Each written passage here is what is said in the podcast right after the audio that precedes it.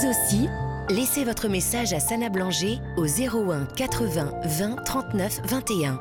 Numéro non surtaxé, Europe 1. Vous écoutez toujours la libre antenne sur Europe 1 et nous accueillons tout de suite Nadie. Bonsoir Nadie. Bonsoir Sana. Bienvenue. J'ai l'impression Ouais. de réaliser un rêve. Ah Eh bien, Ah, écoutez, ouais. toute l'année dernière, j'ai eu envie de vous joindre. Et, et quand je me suis enfin décidée, c'était deux jours trop tard. Olivier était rentré. Ah. Bon, eh bien Et ça y est. alors cette année, je ne veux pas vous louper. Eh bien voilà, je suis là, je suis là Nadie. Merci Et merci infiniment. de m'accueillir. Oh, bah, c'est normal, c'est normal. Encore une fois, je le répète, la Libre Antenne est votre émission. Et moi, je suis ravie de vous écouter, de vous accompagner, de vous soutenir. C'est une émission, il n'y a pas de jugement. Nous ne sommes pas là pour vous juger. Donc, euh, c'est une Libre. Antenne. Eh oui. Et rien que ça, c'est super important. Je vais essayer d'être concise parce que je ne sais pas combien il nous reste de temps et j'aurais tellement de choses à vous dire, mon Dieu. Il nous reste 20 minutes. Ouais. Ça va pas le faire. Oh. Mais je vais, je vais faire pour le mieux. Donc, euh, voilà, euh, je suis non-voyante. Je vous appelle de la région lyonnaise. Et euh, j'ai 76 ans. Mon Dieu, quelle horreur. Oh, mais non. Enfin, bon, c'est comme ça. Ouais. Oh. Vous savez, ce qui me dérange, c'est pas tant de vieillir, c'est que mon corps soit en désaccord avec mon mental là-dessus. Je Que dans ma tête, j'ai surtout pas 76 ans. Vous vous sentez euh, euh, quel âge, Nadie Oh, si je vous dis, vous allez rire. Mais non. Je me sens entre 20 et 30. Vous savez, j'ai envie de dé- dérailler avec ma petite fille, de j'aurais envie de sortir avec elle. Enfin, n'importe quoi. Mais voilà, c'est. Vous savez, j'ai souvent pensé, Mhm. Je suis psycho de formation, hein, D'accord. j'ai souvent pensé qu'il y avait deux façons d'envisager le suicide. Euh, vous allez voir, ça, ça se rejoint, malgré les apparences. Soit on en a marre, on n'en peut plus, on dérive cinq minutes et ça peut suffire, enfin même trois minutes. Soit c'est parce qu'on aime trop la vie, catégorie dans laquelle je suis moi. Alors, comme on aime trop la vie, on trouve qu'elle donne pas assez à un moment ou à un autre, on se trouve dans une situation où on se dit ouais ben non euh, et je voudrais pouvoir faire ci et je voudrais pouvoir faire ça Mhm, et je ne mhm. peux pas. Euh, on s'inscrit soi-même dans une spirale dépressive et ça peut donner un suicide. J'ai longtemps travaillé sur sur cet aspect-là parce que ça peut être aussi la preuve qu'on aime trop la vie et qu'il faudrait la revoir autrement. La revoir autrement et, et vous pensez que c'est possible de la revoir autrement quand on, on, on passe l'arme à gauche? Ah non, mais avant, D'accord. quand on sent qu'on en a vraiment marre, Ah ouais. parce qu'on n'a pas tout ce qu'on voudrait, parce qu'on ne peut pas réaliser tout,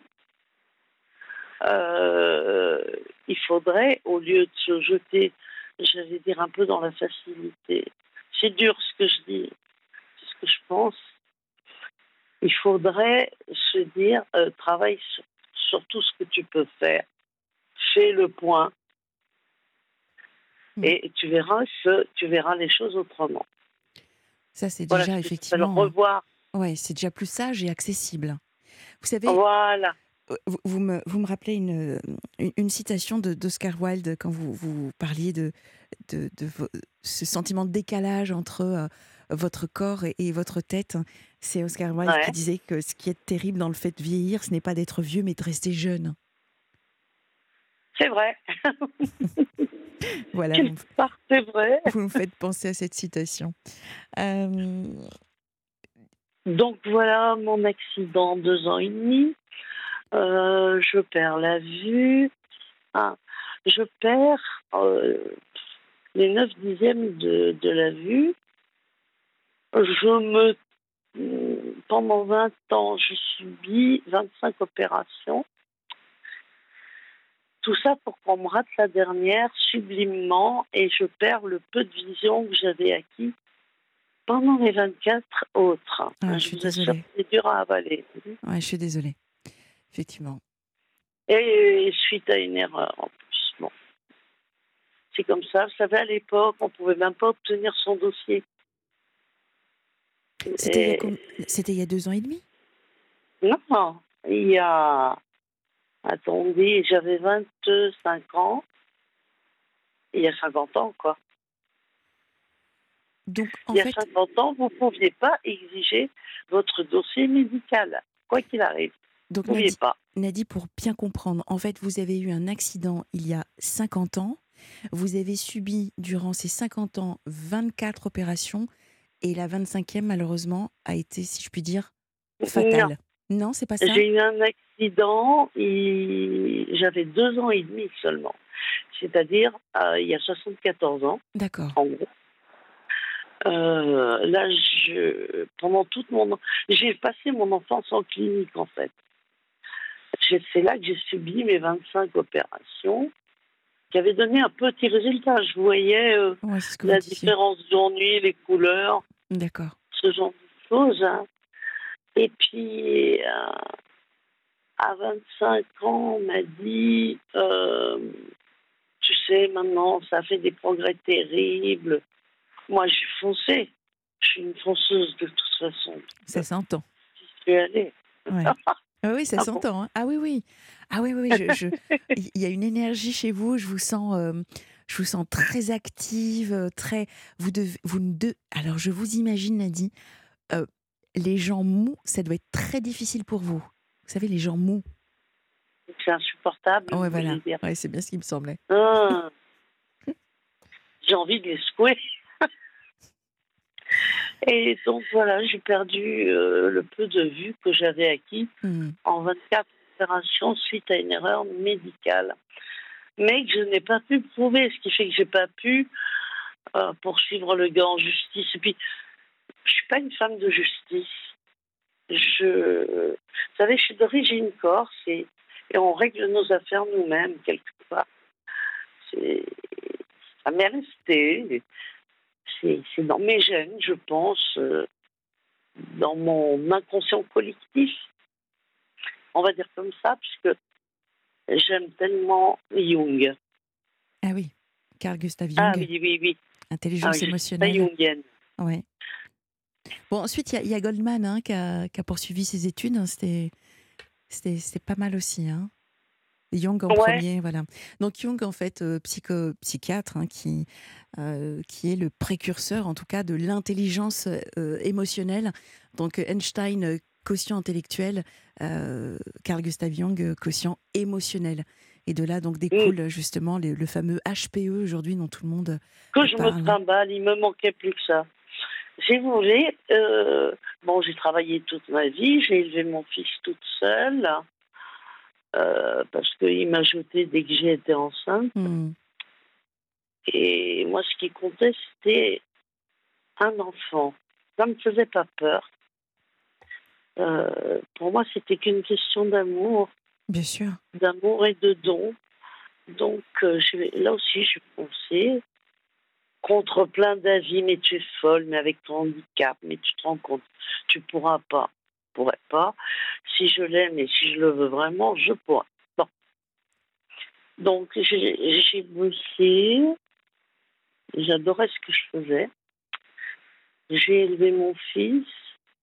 J'ai eu des aventures, mais alors euh, stricto-sexuelles. Je ne voulais prendre aucun risque d'attachement. Par contre, euh, un, un énorme investissement sur l'amitié et que j'ai toujours d'ailleurs. C'est un sentiment pour moi qui est que je dois sublimer quelque part, euh, je sais pas. Alors Nadine, parce que je suis très curieuse, euh, ce qui peut être un vilain défaut, dit-on, mais à la radio, en tout cas dans la libre antenne, c'est bien de, de, comprendre. Euh, vous parlez de stricto sexuel, voilà, c'est un terme que je ne connaissais pas. Mais est-ce que ça veut dire Ah, que je l'ai inventé. Ouais, c'est, pas mal. Hein Donc en fait, pas d'attachement, euh, Voilà. de l'investissement, mais pas d'engagement. Euh, Oui. Mais, mais en fait, cet enfant, vous, vous l'avez fait avec euh, un, un homme de passage ou, ou quelqu'un Non, qui... je- non, non. Justement, j'y croyais là. Ah, d'accord. Avec lui, j'y croyais. je pensais avoir trouvé l'amour, oh mon Dieu. Juste après 68, vous voyez. Non, je précise ça parce que c'est intervenu aussi. Il y avait une ambiance particulière, il y avait des véhicules particuliers. Et, et bon, je me suis dit, euh, ouais, là, ça va marcher. euh. et je me suis ramassée, mais vous imaginez. Je, n'imagine pas, mais en tout cas, euh, euh, voilà, ça n'a pas marché. Vous avez tenté, c'est bien d'avoir tenté, c'est toujours bien. hein. Au moins, il n'y a, Ouais. pas de- y a pas de regret. Au moins, on- voilà. Oui. Mais par contre, pour l'enfant, moi, il n'y avait aucun problème. Euh, je ne suis pas posé la question. Alors, Euh, Nadie, j'ai- beaucoup de nos auditeurs sont malvoyants ou non-voyants. Euh, beaucoup peut-être également euh, euh, sont dans cette situation euh, de se dire mais euh, voilà, je, je souffre d'un handicap. Est-ce que je suis en capacité d'élever euh, un enfant, euh, que ce soit dans le rôle du père ou de la mère hein? Je, je voudrais juste que vous partagiez avec nous euh, ce, ce, ce rôle de maman en étant non-voyante. Comment ça s'est passé? Très bien. Quels étaient Moi, vos, je dis voilà, oui. Je réponds oui à votre question. Oui, on peut. Bien sûr, on peut. Euh, ne pas y voir n'empêche pas Eh oui, d'élever un enfant, euh, de séduire des hommes, euh, de faire la cuisine. De, oh, je pourrais faire toute une liste comme ça parce que parce que je vais dire un truc un peu dur parce que je n'aime pas qu'on se réfugie derrière un handicap. Et pour moi, il y a plein de limites qu'on peut dépasser. Et vous Bon, avez passé pas votre vie à dé- ah, justement, vous avez dépassé très souvent. J'avais fait un- une introduction sur le dépassement de soi. Et euh, Ouais. vous avez été maîtresse de votre vie, en tout cas. Vous l'avez contrôlée. Oui, jusqu'au moment où, j'ai craqué. Et c'est de ça aussi que je voulais vous parler. Et quand je me suis retrouvée à la retraite, Quand vous êtes retrouvée où? À la retraite, À la retraite. D'accord. Catastrophe. J'avais le sentiment de plus servir à rien. Euh, c'est le moment où mon fils s'est beaucoup émancipé aussi. Il avait quel Il âge? s'est marié. Ah, Super. à- il a 52 ans maintenant. D'accord. Bon, c'est un petit jeune. Ouais. il s'est marié, il a eu une fille adorable. Euh, mais euh, ça a été dur pour moi quand même. Ça, à la retraite. Et alors à ce moment-là, figurez-vous que comme ça ne suffisait pas, j'ai été agressée par euh, mon ex, son père, qui m'a poussée dans des escaliers en béton. Je me suis retrouvée avec une épaule en miettes, euh, une cheville en miettes, immobilisée je ne sais combien de temps. Tout ça a fait que j'ai craqué. Ah oui, je... Et que c'est c'est là que j'ai découvert, en ayant, en contactant des gens pour m'aider, c'est là qu'on a découvert, euh, quelques temps après, qu'en plus de tout le reste, j'étais HPE. Et ça, alors ça, ça, vous voyez, je le souhaite à personne. HPE, haut potentiel émotionnel, pour quelle raison? Pour quelle raison je le souhaite à personne? Oui. Non, parce que c'est de la souffrance ambulante. Vous écoutez une musique, vous fondez en larmes. Vous entendez une info un peu limite, vous fondez en larmes. Enfin, en larmes ou en, en crise d'angoisse. Moi, j'ai des attaques de panique hein, quand je vais jusqu'au bout. Mm. Et c'est pas marrant, les attaques de panique. On maltraite un animal devant vous, bah là, c'est- c'est l'horreur. Euh, vous voyez, récemment, pour vous donner un exemple, vous avez été au courant, bien sûr, de la, de la disparition de ce petit Émi là, Oui, oui. dans les Mm. salles. Ouais, oui. Mais je suis toujours malade à cause de ça. Ça fait plusieurs jours, j'arrive pas. Et je peux pas déconnecter mes émotions, j'y arrive pas. Je suis en psy en ce moment, euh, j'ai repris une thérapie Mhm. avec une fille qui est, qui est assez extraordinaire. Et hum, ça m'aide beaucoup, mais elle me dit de toute façon, euh, les deux choses dont, que vous avez, l'hypersensibilité et HPE, euh, vous n'arriverez pas à devenir froide et indifférente, il ne faut pas rêver. Alors, elle a complètement raison, Ouais. mais vraiment. Euh, J'en parle en connaissance de cause. Ah, Ben oui. Euh, parce que je cumule les deux, comme vous, ah vous aussi malheureusement. Donc, quand vous, me dites que c'est- quand vous me dites que c'est une souffrance, je vous rassure. Vous voyez, je suis à la libre antenne et j'écoute vos histoires. Elles sont toutes poignantes les unes que les autres et je ne fonds pas en larmes pour autant. Euh, parce Oui. que parce que je n'entre pas en sympathie. Donc, en fait, je rappelle, la sympathie sim avec Oui, oui. pathologie. Non, je le dis pour Oui. les auditeurs également. Donc, pathie, c'est souffrir. Sim, avec. Donc, je ne souffre pas avec vous. En revanche, je me mets en empathie. Donc, l'empathie, ma chère Nadie, c'est ce qui va vous permettre, en fait, de vous aider à un petit peu plus euh, supporter le malheur euh, du monde qui nous entoure, parce qu'il y a énormément, énormément, énormément de souffrance.